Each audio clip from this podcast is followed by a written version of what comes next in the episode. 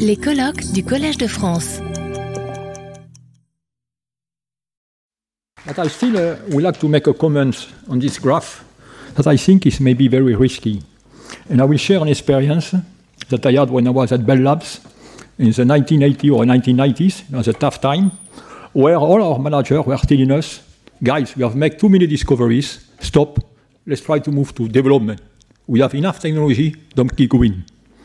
So I think, I think the CEO of companies has to be careful when you see a graph like that and should not badly interpret it. and uh, so anyway, so uh, there has been a question about nuclear energy, and I think uh, we are going to have an exciting session about nuclear energy with uh, two well-renowned speakers.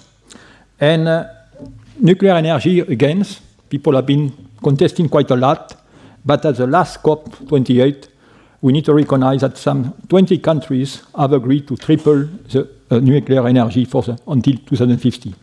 So the two speakers, we have Dr. Paul Nevitt, who spent more or less all his life in this uh, topic of nuclear. He even started his PhD doing already some kind of research on actinide surface chemistry. And then he has, is presently in the Science and Technology Director in the UKL National Nuclear Laboratories. Prior to this, he has been Director of the UK Advanced Fuel Cycle Programs, and even before, he has been, in this case, technical advisor within the Nuclear Innovation and Research Office and uh, of UK, in this case, dealing with the government and giving advices. So we are excited, more or less, to listen what he has to tell us and how, what is the vision of UK regarding nuclear energy. So it's a pleasure.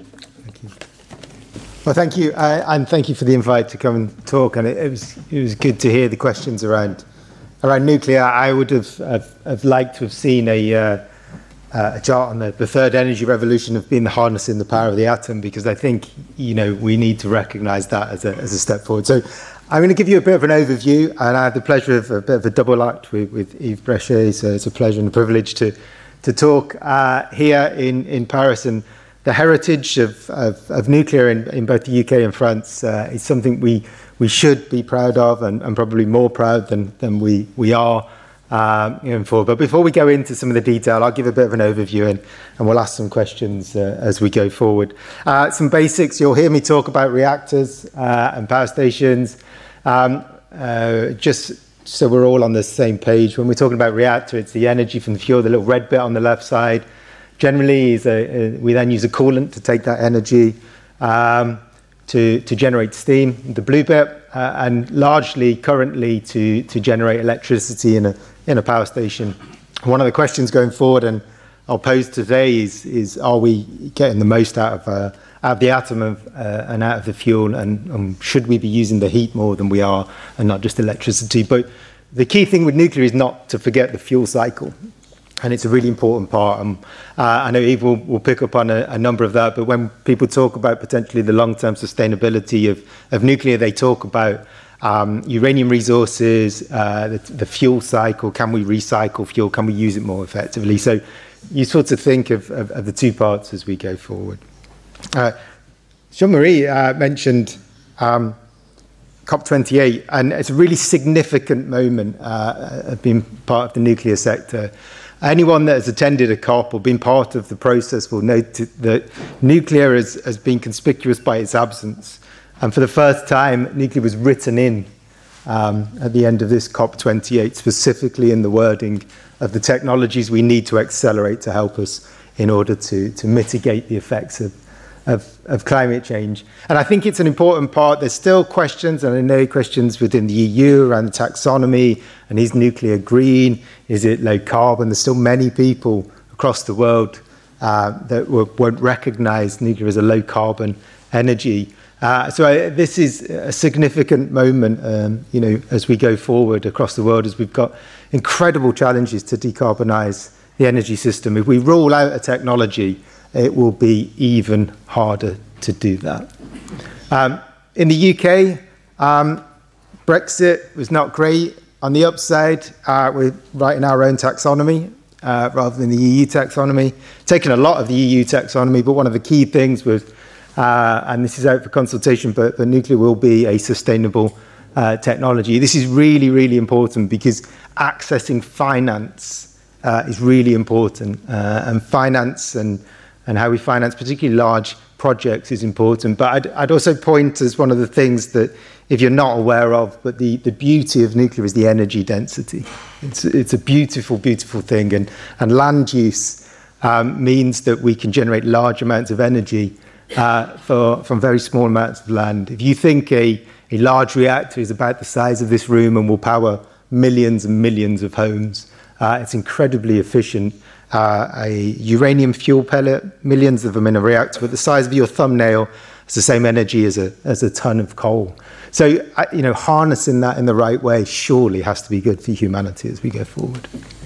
So, Jean Marie mentioned the commitment from 20 countries to triple the amount of nuclear energy.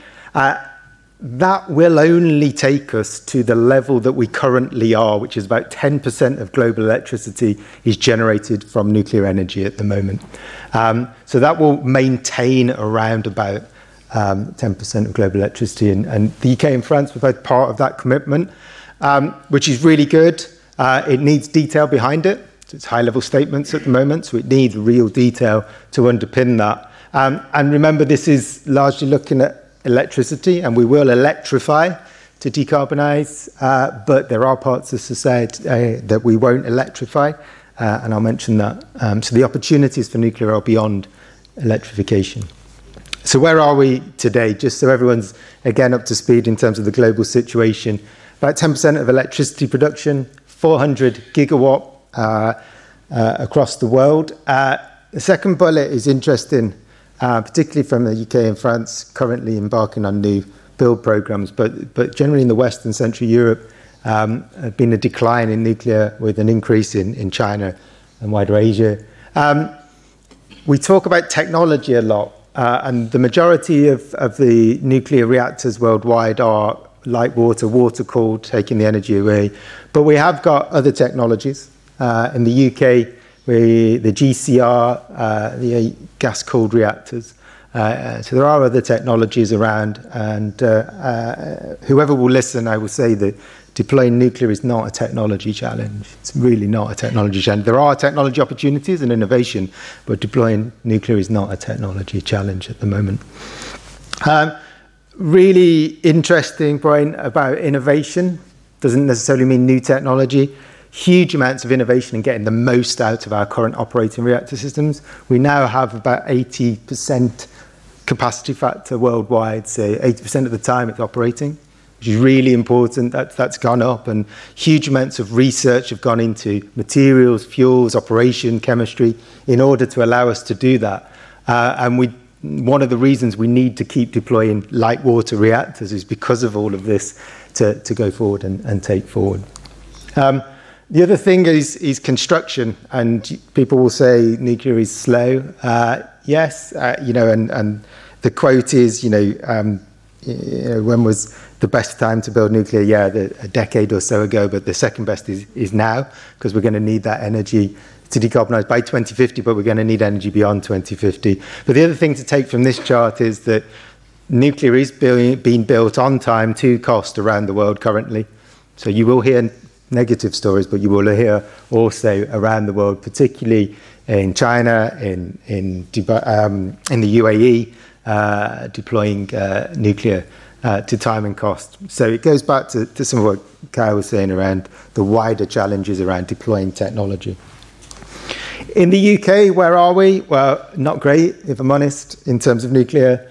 Um, so we've committed to, to build up to 24 gigawatt new nuclear in the UK.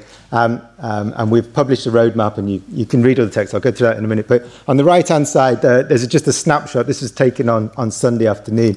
The, the orange block uh, on the bar chart, the, top left, is, is the current nuclear in the UK. So around six gigawatt current capacity in the UK, with around uh, actual generation was around two and a half gigawatt, which um, was due to there's a currently uh, reactor refueling and, and currently a couple of reactors off with steam uh, valve issues. Um, you can see dominated by the green wind, and it was really windy on Sunday. It was Storm Isha in, uh, in the UK, so really windy. But the red bar is really important. And if you, if you look at the red bar on the charts on the far right-hand side, we'll show you that the, the, the orange is the steady nuclear baseload or firm power at the bottom. Uh, and the red, filling in the gaps of when the renewable uh, generation is available, is, is gas. So we are heavily dependent upon gas within the UK. So what are we doing with, with government? It's been the most pro-nuclear government we've had for, for a long time. Recognition. Uh, we've committed to build beyond uh, more large reactors, uh, aiming to build between three and seven gigawatt every five years from 2030. Um, we're going to have to look at siting. The current sites available for nuclear won't allow to that level. Um, fuel and fuel cycle, so HALEU, high assay, low enriched uranium, which uh, for those outside of the sector won't mean much, but um, for some of the more advanced reactors, we need slightly higher enriched uranium because of the nature of those technologies. And the supply of that currently outside of Russia is, is zero. So uh, uh, the UK is committed to build new and the other bit was, you'll see a nine million pound investment in, my laboratory uh, in one of the uh, Uranics Innovation Centre. Uh, and it's linked to the bottom point with skills. We are desperate to rebuild skills. We've not built nuclear for a long time. Investing in new skills is really important. So that's one of the key investments from government. So that's kind of the landscape of where we are in the UK and, and um, worldwide. I now want to kind of pose some questions to you. We talked about the future of the energy system, how it's going to change. It's going to look very different, and nuclear being built into the future energy systems. The nuclear can provide electrons, can provide that electric into that future energy system. The low carbon generation with carbon capture, high penetration of renewables, uh, synthetic fuels, hydrogen production. Um, but what about if um, we use it to the full potential and we add in the heat. And I think that's the key for me going forward is beyond electricity, how are we going to optimize the use of what currently uh, is largely waste from a nuclear reactor in terms of that, that energy? Can it improve the efficiency of uh, hydrogen production, high temperature steam electrolysis, for example? Can it be providing district heating as it has around the world? Can it be used directly into industrial processes to optimize those going forward? Um, it's really important to do that um, and to look at that. But to do that, nuclear has to be part of, of the full system assessments as, as we go forward. And I raised some challenges, uh, and we had in a UK context, that the role of, of nuclear was only for electricity and it was only for large reactors, not new reactors. Uh, and policy was being generated that way, uh, mainly because it was the full system energy models that weren't putting nuclear in as an option. So clearly it wasn't coming out in the solutions. So one of the things to be cautious of is to understand what's the assumptions going in to the full system models. And, and, and because if the system isn't, the model isn't offered that input, you're not going to get that output. So we undertook with the Energy Systems Catapult in the UK a full energy system model. So the energy system will take the information from all technologies, for, from renewables, from carbon capture, from others, uh, and they pull the latest information together on a full system, not just electricity, full system model. Uh, and uh, we modeled to net zero in 2050. But what we did this time, for the first time in the UK, uh, and to some extent globally, in a full system model, was, was provided the option to have uh, uh, generation four or advanced systems providing hydrogen, direct heat to uh, industry and district heat, and the production of synthetic fuels. And what you see, um, you know, not going into the detail of the of the results, but the complexity of decarbonising the energy system is, is just huge. Getting to uh, a decarbonised energy system in the UK needs every single tool. So having nuclear, having more options gives you that flexibility, makes it easier. If I orientate you on the results, on the left-hand side, the, the yellow bar is the overall grid size, and the green is the amount of nuclear within that system. You can achieve net zero without nuclear in the UK, but it's incredibly complex it is reliant upon speculative technologies that are yet to be uh, matured. and it is more expensive because of the complexity of the system. But I can't stand here and say you can't provide a solution without nuclear. You, you can. However, increasing amounts of nuclear with the flexibility to provide heat as well reduces the cost of the overall system and it produces that overall system cost, uh, a lower system cost.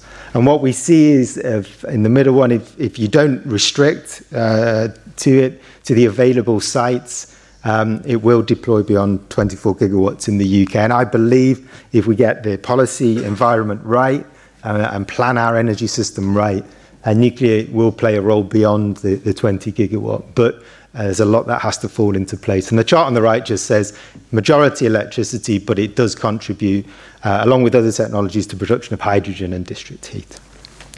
So just very quickly on the role beyond electricity and what the UK is doing. So um, talked about advanced systems. So generally in the UK, we describe advanced systems as non-light water cooled systems. Uh, and the UK has run a, a program called its Advanced Modular Reactor demonstration program. Uh, and this is to demonstrate by the early 2030s the ability to provide heat from a, a, an advanced reactor system to industry. Uh, and one of the good things that the government did do in this was, was narrow down the technologies. So it's asked for one specific technology, and I'll talk about why they did that. But the complexity of what's coming forward in the UK uh, and internationally from a reactor perspective does get complicated for policymakers. And they wanted to focus down on, on a technology. They chose high temperature gas reactor, and they did it by a, a kind of multi criteria analysis, uh, with the important things being the bits highlighted in red. When, what can deploy soonest, and what has the temperatures that, that the industries that they were targeting might need in terms of output temperatures. So high temperature gas reactors can go above 700 degrees C, whereas current light water reactor is about 300 degrees C. Um, very quickly, you can see in terms of the assessment uh, of why uh, that, from a, from a kind of ticking all the boxes of, of need. Um, what that doesn't solve is, is the wider challenge. And anyone that's read the news will have uh, heard for today in the UK that Hinkley Point C, the latest large reactor, is, is delayed by another two or three years. So that the challenge of deploying projects doesn't solve this. But in terms of a down selection of a technology, we will look to deploy a high temperature gas reactor to provide heat to industry by the early 2030s and, and build. Importantly, we need to build and demonstrate these technologies. The other bit I wanted to highlight is the role of Horizon, the Euratom funding. And we are working in the UK. This is a uh, a program under the uh, Euratom program called Gemini 4. Uh, we're working with, uh, this is led by colleagues with Framatome. We're working with them to look to deploy a high temperature gas reactor looking to produce industrial steam to uh, uh, and be actually located in, in a Polish research institute. And that again is looking to deploy by, by the end of this decade. But yeah, a relief to be back in Horizon. Unfortunately, the complication of not being Euratom is somewhat frustrating, but uh, we are still engaging uh, with colleagues in France to drive forward the, the collaboration. Um, where will these high temperature reactors be located and why, and what's the opportunity? This gives you a, uh, an idea of potential of where we are looking at siting. So this is in the northeast of the UK. Uh, Hartlepool already has an existing advanced gas reactor in the top right hand side, but you can see the cluster of industry already around that region. So if we can put back in an energy source that is low carbon, can provide electricity and heat, um, can we support the decarbonising? Can we maintain the economic impact and benefit in those regions of the northeast? And, uh, and regionally, in terms of social acceptance, we find locations that existing reactors really want new nuclear in their, uh, in their regions. So uh, a couple of last slides. I think the role for nuclear in the, in the energy park concept needs to be considered. Um, but these roles can only come to part. You know, let's, let's look at it from the basic. Nuclear will provide you with heat. That's what it will do. How do you harness that low carbon heat? Um, if we get it right, it should help us in all of these areas. But the important bit to, to leave, I have three questions, and um, I, I will quote um, Professor Sir David MacKay, former Chief Scientific Advisor to UK Government, who uh, wrote a wonderful, written a wonderful book, uh, Sustainable Energy Without the Hot Air. And he said you need a whatever happens, you need a plan that adds up, and I couldn't agree more. So we, we need to understand what the system looks like. The first bit, what's the role within that system? The second bit, uh, and Yves will talk a bit about this, is do we have the resources? Do we understand the fuel cycle? How are we going to fuel it? And then what's your plan to deliver those technologies? Uh, we did this as part of um, what we call the Advanced Fuel Cycle Programme in the UK to start to look and provide that information into government. But it is those three steps that are really important. I'll finish that uh, with where we started because I think it's really important now if there is consensus that we need to accelerate the deployment of low carbon and low emission technologies, including nuclear, then we need to get together to, to work out how we do that.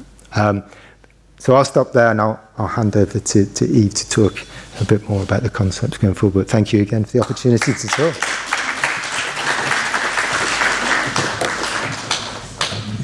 Thanks, Paul, for the very nice presentations. I think we don't have a question now. We are going to wait the presentation of Yves uh, Bréchet. So Yves, for my French colleagues, I don't need to present him because everyone know him. He's our uh, reference on nuclear energy. But for the French uh, or for the English colleague, I think Yves has uh, done a large amount of work in France in nuclear energy. He has been part or act as a commissaire of the energy atomic OCA, and is uh, actually head of the research direction at Saint-Gobain. And he has been acting, I think, in a lot of groups, companies in France as an advisor. And I think Yves is also an outstanding scientist, especially a material scientist, where he has been studying the physical properties, especially the mechanical properties of uh, different metals, the metallurgy, and he's certainly one of the first, at least, to develop very strongly all the modeling parts.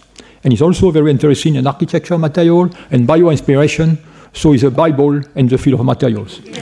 so, Yves, you can do it. Thank you very much for the introduction. It's a pleasure to join this meeting, and it's a pleasure to have this meeting jointly between um, UK and France. Because I think we, we did have many difficulties to to coordinate ourselves with Paul, because obviously you'll see, I hope, that the, the approaches are very complementary. So, uh, the outline of the presentation will be the following. I will start, as usual, when I'm giving a, a, lecture in Collège de France by the big picture. Then I will try to speak to you about the standard nuclear reactors and most of the nuclear reactors which are operating and most of the ones which are being built are PWR reactors, means re reactor of pressurized water. Uh, then I'll come to the point that uh, was alluded to. Uh, what do we mean by sustainable nuclear energy? And that will bring me to the question of the fast breeders, and I will end with some concluding remarks. Now, the big picture. I mean, you'll see it's really a big picture, but I think that's worth having all these kinds in mind. If you look at the energy sources, you have a number of them solar, wind, mechanical, I mean, being a, a, a horse which is dragging things, uh, hydroelect- uh, hydropower, coal, gas, and nuclear. The ones which are in red are uh, the ones which have a very low CO2 emission. The ones which are in red, in red and uh, um, uh, I don't know how do you say, but in bold red, hydro and nuclear are the ones on which you have the control of. That means that you can decide to run them or not run them, which is not the case with the sun. It's difficult to decide that the sun is going to be there. It's not the case with the, with the wind. Now, second part of the big picture, it's even bigger. You have to keep in mind that in order to produce transport, oh, sorry, I forgot. Uh, there was the energy sources, but there is also the energy vectors. Uh, so I've listed three of them. There is electricity, heat, and hydrogen. Electricity and heat are almost opposite. Electricity is difficult to store and easy to transport. Heat is difficult to transport and easy to store. And hydrogen, depending if you are in favor of or if you are allergic to hydrogen, you would say it's equally good or equally bad in both. Uh, in terms of the energy usage, I'll just make it very big picture again. You have usage for industry, usage for housing, usage for transport. We have come over the years to such a selfishness and a forget, uh, forgetful of the need of producing things in our societies that most of the mix which are proposed to you are proposed so that you can feel good as an individual. Uh, you need energy not only as an individual, you need energy in a large quantity, well centralized, in order to operate on uh, industries. Now I go to the last, to the next big picture. In order to produce, transport, and use energy, we have to make stuff. Stuff being energy production, cable, pipes, storage device, manufactured goods. In order to make stuff, you need space, energy, and raw materials. And in order to make stuff in a sustainable manner, you need sustainability of resources, measure the impact on environment, and look at the contribution to global warming. And what I'm, if there is one message beyond nuclear energy that I would put on the table, I think as long as we are not taking into account the whole picture, we are, we are finding fake solutions. Now, I'm going to talk about the standard nuclear energy, the PWR. So I'm going to start by this picture here. Uh, if you look at the CO2 emission of the various sources of energy, there is the one whose name shall not be pronounced. I'm a big fan of Harry Potter. Uh, that's Voldemort. For years, it was almost impossible to talk about nuclear energy including in the, in the GIEC. Now, one point which is important that we start to realize that it's a low CO2 emission for uh, our electricity. Now, we have a number of classical concerns. With knowing the, the time I have to speak to you, I'm not going to go to all these concerns. Uh, I'm ready to discuss with you about what is behind, but basically, it's, it was born in the, uh, in the ghost of, uh, of the atomic bomb. Uh, it was inflated death from an invisible enemy, radiation. If you just look at the number of people death per kilowatt hour produced, that's probably one of the lowest quantity uh, that you have for nuclear energy. Uh, one standard nonsense is that we don't know how to practice decommissioning.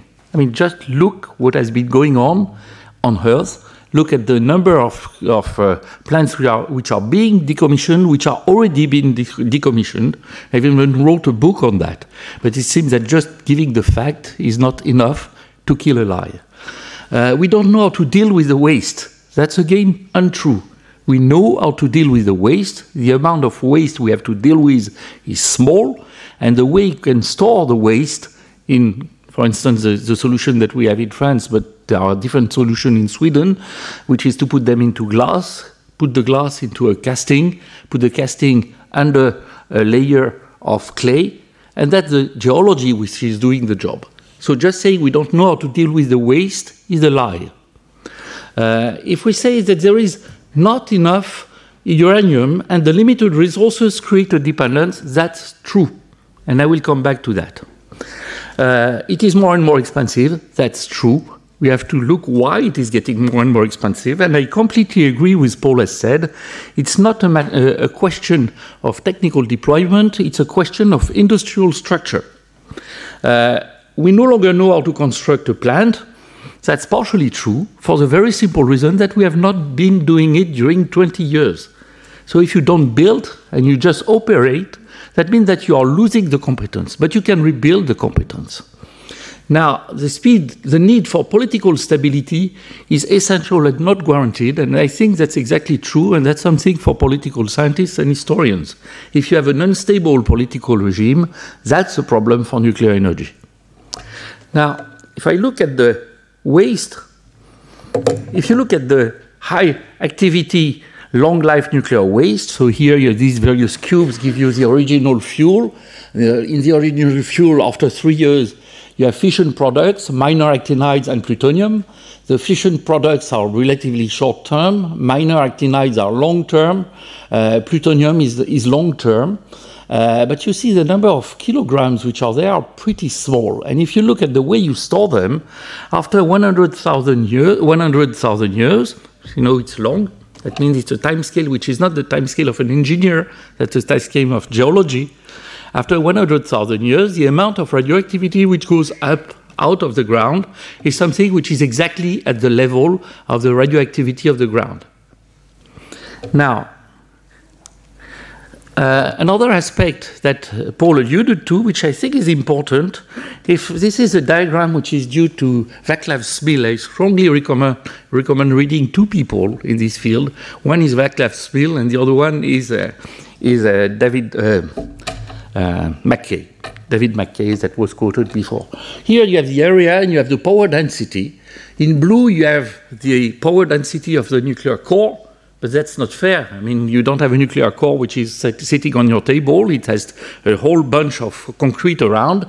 But what it tells you is that one thing which is very important is that the density of energy in nuclear energy is just enormous.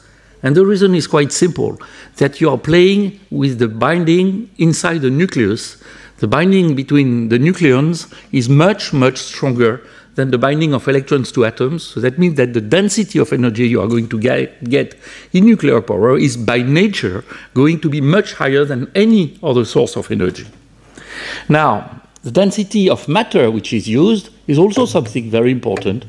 I mean, you need a few, a, a low quantity of matter to operate a nuclear power plant.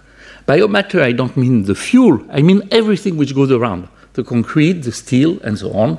And again, that's because of the density of energy produced that you don't need big things to make big quantity of energy, big power.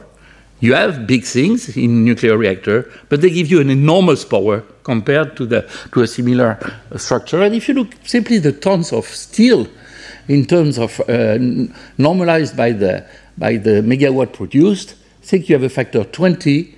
Uh, you have about you go from 20 to something like 800 if you are looking, if you are going from nuclear to a, to a, a solar plant. So that's again something important. It's not using a lot of matter. And the matter it's using for fuel is basically useless. Cannot do anything with uranium except producing energy. Now, what is nuclear uh, energy? Uh, again, I'm not going to give you a course of nuclear physics, but basically it's a whole question of neutron economy. So the neutron economy, which is the thing which is going to tell you how many atoms are going to be fissioned during a chain reaction, is going to depend on the fuel, it's going to depend on the geometry of the assemblies, and the moderator to slow down the neutrons, I'll come back to that, on the absorption of excess neutrons. The evolution of the element will mean how many fission product do we have, how many actinides, how many plutonium do I have created, and you have the question of extracting the heat either to use it as heat or to run uh, a turbine in order to, pro to produce electricity. So my summary of what is nuclear energy is basically a neutron grocery store shop, uh, which is coupled with a steam engine. That's the, and that's the reason for which it developed so rapidly, because we were relying on 150 years of steam engines. Now, if you look at that, the grocery shop is related to the fuel, is related and it's connected to the waste. Now, from this very simple picture, you are going to question, to question how can I uh, secure the resource, how can I limit the waste? So that will be the thing which will make nuclear energy sustainable. In terms of electricity and heat generation, you are back to the 19th century. But that's a technology which is available. Now, as Paul said, there are many nuclear reactors. I like this, this diagram, which is a sort of phylogenetic tree of all the possible reactors. Uh, but in fact, there is one which is largely dominant on Earth we're on the current situation, which is the pressure water reactors. And I'm just going to talk in the rest of the presentation of the PWR, because the question we have is to build them, but also to manage the way they are aging. Uh, and I'm going to talk about the fast neutron reactors because that's the one which is imposed if you want to have a sustainable, uh, nuclear, sustainable nuclear energy. Now, if I go to this picture, basically in the design, you need to do thermohydraulics and neutronics. You need to dimension and do material selection. The construction needs to make forging, welding, civil engineering, and that's the place where we are losing time. That's the place where there is an incredible, incredible cost. The problem is not in the nuclear part. The problem is the way you, you, you make the things. And the problem, by the way, is also a problem which is not only for nuclear. It's visible for nuclear. But it's basically the signature that Europe has been steadily destroying its industry during the last 30 years. if we go at the operation, we need to uh, uh, argue about the, the, fuel fabrication, the cladding, the component replacement, the corrosion, the aging, and the radiation. Now, I'm just going to give you a picture just to frighten you. That's the kind of questions that people who are looking at the aging of nuclear reactor have to deal with. I mean, it's going to be inside an aggressive or relatively aggressive uh, liquid, which is water, boiling water or hot water. Uh, your materials are basically, most of their materials are steels, uh, and you have to cope with mechanical loading, irradiation, temperature, environment, and the ultimate goal, uh, the ultimate nightmare is then when you have stress corrosion cracking assisted by irradiation. That's going to keep metallurgists busy for quite a while. But all these things are under control because the nuclear reactor are permanently, permanently controlled. You have a regular visit of the nuclear reactor, and then when you notice there is something wrong, stop it and change. Now, uh, one idea which I think is very important is the idea of the technical, technological readiness level and the strategies of decision which goes with that. If we look at the technologies, there are the technologies which are available, there are the prototype technologies, there are the breakthrough technologies. The technologies available are to be implemented now. The technologies prototype, they have to be industrialized tomorrow, and the breakthrough technologies, they have to be explored and researched to be impulsed now. Now, the point is that uh, in the first category, you have the PWR and you have a number of these small reactors. In the second technology, the prototype technology, you have the fast breeders reactors, which are relying on the uranium plutonium cycle. And the last one are the fusion reactors or the molten salt reactors. And it's very important to face the time scale we have now to do something. We have been procrastinating doing things during 20 years.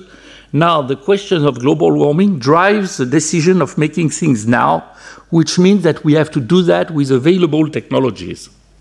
Now, I come back to my last point, which is towards sustainable nuclear energy. And I, you'll see why I mean sustainable. So, the classical fuel cycle, which is the one which is operating in France, is basically you take uranium, that means that you have to mine it, you make your fuel, you put your fuel inside the reactor, it lasts three years, and you go back, and then it could become a waste.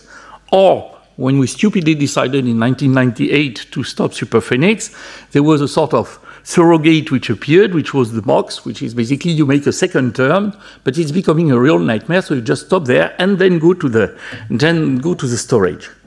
Now, if we look at the classical cycle, that's where the SMR, AMR are appearing. And I just want to put some words here. Uh, beyond the small is beautiful. I mean, it's interesting not simply because it is small. It is small, that means that you have a lower initial capex, that you have a, therefore a higher cost for a similar power.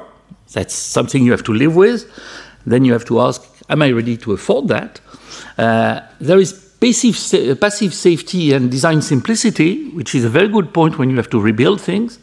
Uh, the enrichment should balance the increased neutron loss. In your grocery shop, if you have a small reactor, the boundary of the reactor are closer. So that means that your your, you, you have to balance the loss of neutrons that you have here to have it work efficiently. It's in principle construct, constructible off-site to be done. Uh, and I think the key issue, which we are very seldom asking and which the UK has been asking, is when is it relevant? We are in a situation in France where we keep on talking about small reactors without asking what for. So the reason for which they are relevant, it can be on industrial sites which need heat or electricity far from the grid. It can be relevant on islands. It can be relevant for heating of, uh, of uh, cities provided you have the, the, um, the network for heat transportation, can be relevant for desalination. I think we are in a situation where before jumping into something which is small, therefore beautiful, we should argue why we want to go there. Now, I just want to quote you this wonderful uh, statement by Rickover about the difference between the academic reactor and the uh, real reactor. So the academic reactor is always working very nicely on paper uh, never has any problem. It's supposed to be cheap, rapidly con constructed, and so on. And the real reactor, uh, it's being built No, It is behind schedule. It is requiring an immense amount of development and apparently trivial item. It's corrosion, for instance. It is very expensive. It takes long time to build because the engineering development problem. It is large and it is heavy and it is complicated. This guy is not nobody. This guy has been ruling the nuclear propulsion in the United States during 60 years. So he knew, he knew what it was to build something. And I think this should be on the table or anybody who wants to, to launch a program. Now, need for better use of uranium resources, why? Well, look where they come from. Currently, the main providers of uranium are Kazakhstan, Niger, Canada, and Australia. I let you guess which are the ones on which I feel more happy with and which are the ones I would like to avoid. Uh, now, the second point is that we have been hearing that we have to multiply by three the amount of nuclear energy. Interestingly, the guy who said that is also the one who stopped nuclear uh, fast breeders in France. Okay. Uh, if nuclear energy increases with the, within the world by 2% per year, the uranium, uranium resources from standard mining will be almost consumed by 2050. That doesn't mean that you couldn't find more, but that means they will be much more expensive nobody can claim for sure that nuclear energy is a transient solution. Under many solutions, under many political decisions, there is this unsaid belief that we have to live with nuclear energy, but it's only a transient. There is no proof of that, and I wouldn't like my country or any country to take the risk of jumping out of a plane hoping that the parachute will be ready when I reach the ground. Uh, for reason of sovereignty, there is a need for sustainable nuclear energy for the very reason I told you. Now, sustainable nuclear energy is another cycle. It's multi-recycling in a fast breeder scheme. That means that the uranium that you go into your cycle is going to produce plutonium. You have some of the uranium which is not usable, and the plutonium, you just put it back with the impoverished uranium, and you do it again and again and again and that means that basically, with all the 300,000 tons of impoverished uranium we have in France, you have something like 2,000 years of resources without needing mining. Not surprisingly, the people who are doing mining are not so happy with this idea. Not surprisingly, the people who are, don't like nuclear energy are not happy with that. And that's exactly why this thing, which is the cornerstone of a nuclear renewable uh, of a sustainable nuclear energy was the target of anybody who wanted to get rid of nuclear energy. Now, where does it come from? It's not new. It comes back to the wisdom of Fermi. The wisdom of Fermi, and that's the two slides I'm going to give you. That's the only nuclear physics I will tell you, is that if you look at fissile elements, they can go nuclear fission by neutron bombardment of any energy. And the one which is able to do that is mainly uranium-235, which is 0.7% of the natural uranium. That's what it, why it tells you that the use of uranium we are making in standard PWR is poor. Only 0.57, only 0.7% of natural uranium is used.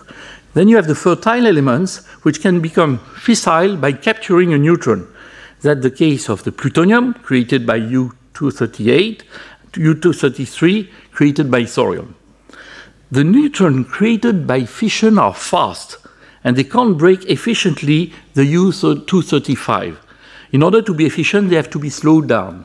And the slowing down in the PWR is water. The water is both slowing down the neutrons and extracting the heat. If you look at these fast at these uh, thermal neutrons, which have been slowed down, they have also another aspect which is less uh, pleasant, is that the absorption increases, which means that you are creating long life waste, the actinides, and you are creating plutonium. Okay, now the fissile plutonium can be separated, reincorporated into a fuel, and that's the MOX strategy. Now, the problem is that the MOX is going, if it's going through uh, neutrons which are slow, which are thermal neutrons, the MOX is going to be more and more polluted by actinides. So that's why it's something which is difficult to deal with after one circle. Now, the key idea is that either neutrons are not slowed down, they are fast neutrons, the Pu-239 is not degraded, and the uranium-238 generate, generated uh, plutonium. The fuel made of plutonium and uranium uh, which uranium-238, which is useless in, uh, if it's uh, with uh, the standard neutrons, can be used in a fast breeder mode. It can either create more plutonium or isogenerator mode, have the same amount of plutonium produced. The main goal of the fast neutron reactor is to burn the uranium-238, which is the impoverished uranium, which is the one which is useless, and the one which is the most frequent one. Now, uh, but it doesn't create actinides. In order to keep the neutron fast, they have to bounce back on heavy atoms, and the water is excluded. That's why you are using molten salt or molten sodium in order to do that. Now, the idea of fast neutron reactors dates from Fermi as well as the first construction of the atomic reactor. Now, just to make a simple picture, if you take a match, the plutonium is the phosphorus at the end of the match, and uranium 238 is the wood of the match. So you just light the match, you add, the, you eat the uranium 238. The interesting thing is that it's a permanent match because you recreate plutonium. So it's just a match that you could light up again and again and again in order to burn the wood that you have in huge quantity compared to the uranium 238 that you have in small quantities. Now, if I look at the various options, if you compare just the last line uh, between the PWR, the standard PWR, and the fast breeders, basically instead of creating transuraniums uh, uh, by something like uh, 30 kilograms and 27 kilograms of plutonium, you take only 4 kilograms of transuranium, 0 kilogram of plutonium unused. So the plutonium is used as a resource. If you look at the line of the percentage of uranium which has been used, the fissile, uh, fissile material, only 62% are, uh, 62% are unused in the PWR, while 0.1% are unused in the fast breeders. That comes to my concluding remarks. The assets of nuclear energy for decarbonizing economy, I think it's fair to say it's a mature industrial field with potential for innovation it, ma it, makes an efficient use of resource and space and matter. It's amenable to an easy introduction, uh, integration to existing networks. It goes to a dense electricity production or a dense, for a dense electricity usage. It's responsible, it, this industry has, has developed a responsible management of the whole life cycle, in spite of what is said. If you look at the SMR, AMR, there is a need to analyze the technical issues and the, the economical relevance, but provided you do that, there are poss possible developments. The strategy for a better use of fuel, fast breeders for sustainable nuclear energy, that needs, in any case, a long term commitment in a politically stable environment. All the words have been weighted, and it needs for collaboration between countries, then one of the reasons for which I'm so happy to see UK and France talking together again on these topics. Thank you very much for your attention. Retrouvez tous les contenus du Collège de France sur www.college-de-france.fr.